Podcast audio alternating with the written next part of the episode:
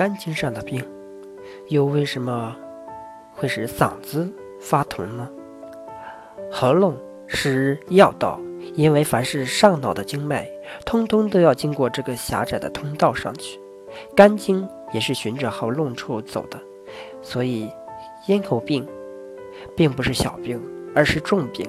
很多人会经常犯咽喉病，比如说现在的小孩都是非常聪明的，但是他们想的太多，思虑太过，所以小孩子现在也经常会犯咽喉病。